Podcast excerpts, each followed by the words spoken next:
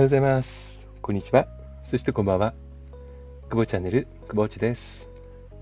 ついにね、台風が近づいてきているということでね、えー、実はこの収録は、えー、前に公開していたものを今、えー、上書きをして、え再収録という形をしております。えまあね、収録をさせていただいた後、何度かね、ちょっと実は聞き直しをしてみていて、えちょっとね、やっぱり、あの、よろしくないなと思ったので、今回はあの後の心の変化も踏まえてね、再収録をしたいと思っております。まあ、これを聞いていただける方は前回放送をね、聞いてない方がほとんどだと思いますので、えー、まあ、なんだ、何を放送したんだろうってあまり思わないでくださいね。はい。でね、えー、今回、ね、えー、のタイトルですよ。うん、このタイトルがね、あの、まあいいのかどうかですけどね、無意識の刃っていうね、ちょっと鬼滅の刃の無限列車のね、テレビ放映をフジテレビ系で見た後に、しばらくしてね、吹き込んだんで、まあ、このタイトルを付けさせていただいたんですが、無意識の刃。ね。これね、あのー、私自身が、実はあの、転職を、2回目の転職をした時の、えー、挨拶、皆さんの前でね、あのー、まくぼっちですっていう自己紹介するときにね、ちょっとこれに近い話をしたことがあって、うん。あの、言葉をね、使う仕事、まあ、だったんですよね。まあ、営業ですから、あの、まあ、店舗を開発する系だったんですけれども、まあ、外部に行ってね、まあ、個人オーナーとか、あとはディベロッパーさんとかね、えー、出店をしたいです、みたいな話を、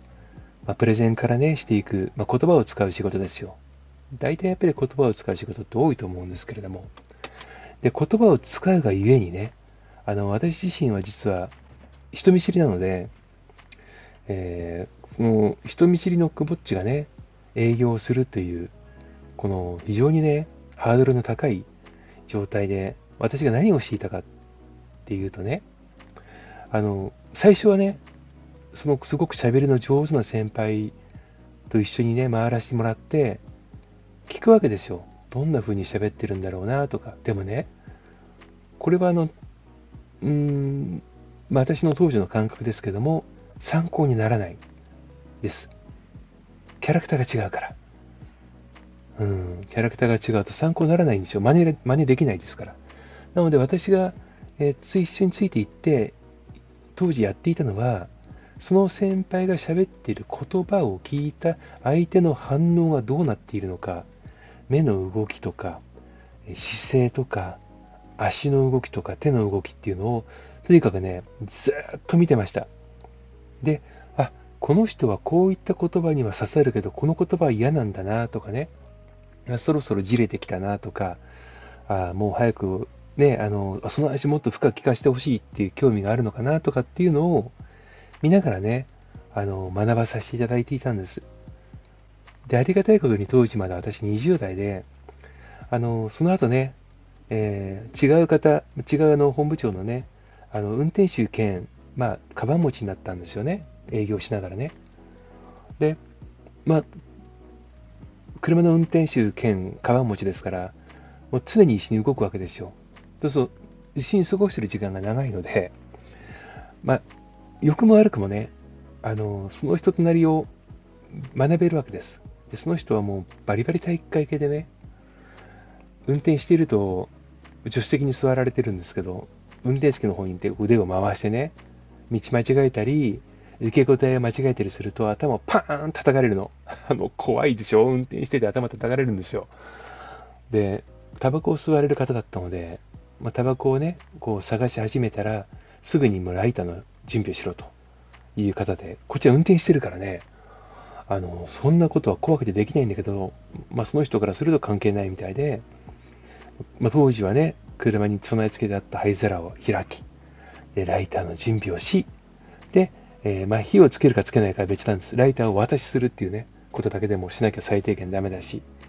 で、その方が降りるときには、早く降りて、で、ドアをね、開け閉めをして、っていうことを、あの、求められてたんですよね。うん。でね、あの、そんなかんだで、どうだろう、1年間近くかな、あの、運転手兼カバン持ち兼営業助手みたいなことをね、させていただいていて、で、私があの、その方から学んだことっていうのはね、まあ、同じことを自分が偉くなったらやろうっていうのはこれっぽっちも思わなかったんですけれども、まあ、いろんな人がいるということと、どんな人でも嫌がらずにそばにくっついてね、いや、もうわかんないんです、怒ってください、もう教えてくださいっていうことを言うことによって相手は胸筋を開いてくれるんだなっていうこと。うん。それからやっぱり若い時じゃないとできないなって。これが30、40でじゃあ、運転手兼カバン持ちって言われたら、多分ね、経験とね、プライドが邪魔しちゃってできないんですよ。若いからまだできた。まあ若いって言っても当時20、どうだろう、28とか7だったと思うんですけど、うん、まあ営業をずっとやってきて、で、開発になったばっかりだったので、まだ、そういった意味ではね、動けたかな。その方がね、面白かったのは、あの、すごく、あの、史跡、まあ、城跡とかね、神社とかが好きな方で、あの、移動してるでしょ？移動していて、やっぱ神社がの看板があったり、史跡の看板があって、それを通り過ぎると怒るんですよ。何見てんだ？もうあっただろ？行けよって言われる感じ で、仕事中じゃんとか思いながらも、まあでも、ね、行かないと怒られるから行く。で、そうするといろいろ語ってくれるわけですよ。ね、これがああだこうだとか、ね、それはそれでまた豆知識と面白くて。で、彼が時々ね、質問をするんですよ、運転したあの僕が運転してる時にね、横から。あれなんだと思う？って、なんでこれこうなってるんだと思うんだ？もうね、ほとんどわかんないでしょ。答えられないでしょ。で、答えられなくては、すいません、わかりませんって言うと、いついつまでに調べておいて、で、教えてって、その方おっしゃるんです。で、それ調べないとやっぱり怒られるから、調べるわけですよ。で、調べるったって調べ方がわからないでしょ、当時ね。まあ、グーグル先生もいなかったのかな。なので、もう、例えばその、えー、一番最初に、ね、今でも覚えてるのは、高圧鉄塔ね。高圧鉄塔あるでしょ？あの、電力を運ぶ鉄塔ですよ。あれでね、赤と白に分かれているのと、色が塗られていないのがあるだろう。で、えー、上の部分だけ赤白になってるのもあるよなって。あれなんでだって言われたことがあって。もうわかんないんですよ。わかんないから、東京電力に電話したんですよ。私ね。で、教えていただいて。で、それを、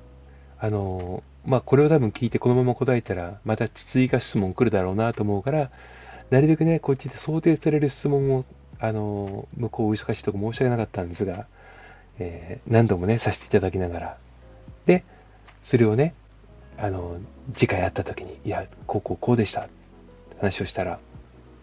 本当か？って言われて、それどこで調べた？って言われて、いや、実は東京電力に分からなかったんで電話させていただいて、教えていただきましたって言ったらね、褒められたんですよね。そこまでやったかって。ねえ、多分彼は、そこまで求めていたのかどうかは分かりませんけど、やっぱり褒めてもらえるって嬉しいですよね。相手の期待値を多分少し、少しだけ超えたのかもしれないなと思ってね。うん。思って、その人にはね、結構あの、送られたことが、送られたことは本当多かったですけども、でも、学ばせていただいたこともね、非常に多くて、うん、あの、好きでしたね。うん、すごく好きでした。そういうことで、やっぱり言葉の使い方とかね、あの、こう来たらこう返さなくちゃいけないとか、いうのはね、結構鍛えられたんじゃないかなと思います。人見知りでもね、避けて通れませんから。うん。まあ、そんなことをしながら、自分でもその営業としてね、独り立ちをしていったときに、うん。まあ、実績も出てきてね、そうするとやっぱり、あ、自分の営業スタイルってこうでいいんだって、形ができてくるんですよ。だんだんとね。で、その天狗になってきてるかなという時に、またいいタイミングで、今度はあの会社がね、えー、分社化しまして、で、分社化をした時の営業本部長で来た来た方が、あの、結構ね、やっぱり、あの、えー、上からボーンと圧力をかけてきてくださる方で、普段はニコニコしてすごくいい方なんですよ。どさんこでね、すごくいい方なんですけども、ただね、ちょっと気に食わないことがあるとね、もう古典パンなんですよ。もう、ものすごい、そこまで言いますかっていうぐらい古典パンなんです。もうべっこべこに心へこむんですよ。でも、こっちも言われっぱなしだと悔しいから、あんまり言われると、あの、ちょっとリミッター切れるとね、ちょっと言い返したりするわけですよ。そうするとそれに対してやっぱりかぶさってくるわけでしょ？ね。で、結果的にね、追い込まれてね、コミットすることになるんですよ。コミットして、そうすると向こう側が、じゃあそのコミットしたらね、それで守れなかったらどうすんだって言うから、もうその時はやめますって話をね、もう売り言葉に買い言葉でする。そうするとその人が、お前なんかやめたって、何にもならねえわって言われちゃってね。まあ、そりゃそうなんだろうけど、追い込んだのはあんたでしょよとか思いながらね、あの、言いながら、ただ、やっぱその人とも前の運転手させていただいた方と同じようにね、あの、ま、なんだろう、気にかけていただいたんでしょうね。移動するときはほぼ一緒でやっぱり運転をさせていただきながら、もう嫌だな、こっちは嫌なんですよ。もう、またなんか絡まれるんだろうな。もうね、心が持たないぐらい、すごいストレスだったんですけれども、でも、あの、まあ、一緒に動く動くしかない。でも、ボコボコに言われる。それをね、何日も何回も何何ヶ月も繰り返していったときに、ある日ね、彼がね、朝、トコトコって来て、ああ、悪かったなって。あの、まあ、一つ実は物件をね、やるときにその物件にあげることに対して古典版に言われてたんですけど、まあ、開けて数字がすごく良かったんですよね。お客様もたくさん来ていただいて。そしたら、間違えてたって、うん、っておっしゃられたんですよ。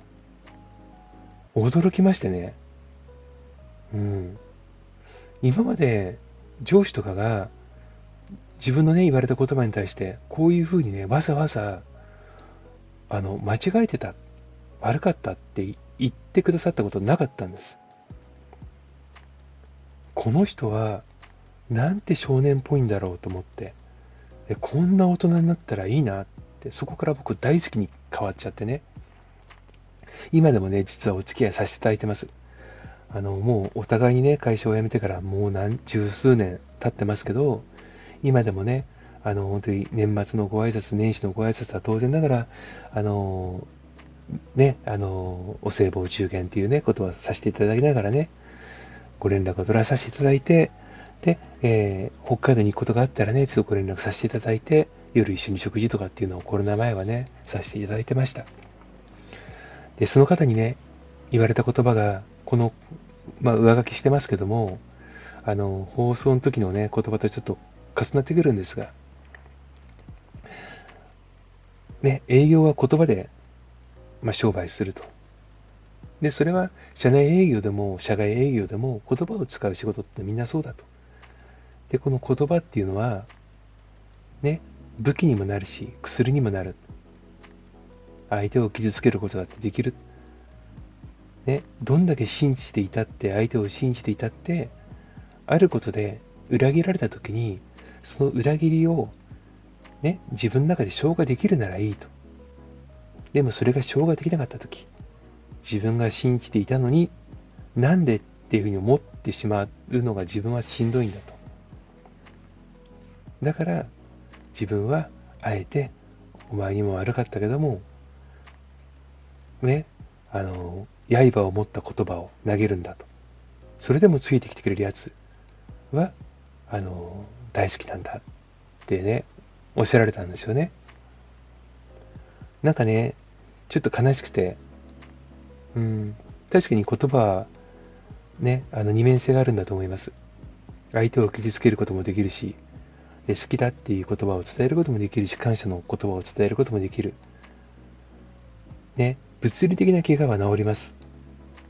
骨が折れたって治りますよ。でも心の傷って治らないですよね。うん。その言葉のね、あの、刃でね、傷つけられた時って、なかなか治んないです。とすると、二つあるんです。自分では言葉の刃を投げないように気をつけなくちゃいけないっていうのと、相手から不用意にね、その無意識の刃を、無意識の刃で切りかかられた時に、傷つかないようにするにはどうしたらいいんだろう？防御を取るためにはどうしたらいいんだろうって考えるわけですよ。ね。で、じゃあ傷つくって何だろう？なんで傷つくんだろうなって考えると、こうすごくシンプルでね、相手がこうだ、こういうふうに言ってくるんじゃないかな。相手はこう思ってくれているんじゃないかな。とかね。相手はこういう人なんじゃないかなって思っているから、それと違う反応が出た時に傷つくんですって。であればじゃあ期待をしなければいいじゃないか。それは寂しいですよね。だから、傷つくことはもう避けられない。どんなことで形であれね。じゃあ傷ついた後に少しでもね、早く直して、心を直してね、立ち直れるようにしようと。つまり、意識を転換しようと。立ち止まっているとどうしても後ろを向くんですよ。足元を見てしまうんです。でも前を向いて歩いていくことによってね、過去のことにできる。過ぎ去ったことは変えられないから、もう前を向いて歩くしかない。自分自身も無意識の刃をね、振るわないように、相手の、ね、どんだけ、あのー、言葉をね、選んでも、その言葉を相手がどう受け止めるかわからない。で、それをあまり考えすぎると喋れなくなる。で、かといって、あまりにね、あの、無難な言葉ばかり言っていても、それは人間関係としてね、あまりいいふうにはいかないと。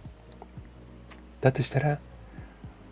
無意識の刃で相手を傷つけるかもしれないという意識だけは持っておく。っていうことをね、えー、考えた次第です。前回ね、あの、結局この放送は上書き放送ですから、えー、前回の放送の内容は消えてきましたけども、あの、言葉が持つね、力って、思っている以上に大きいと思います。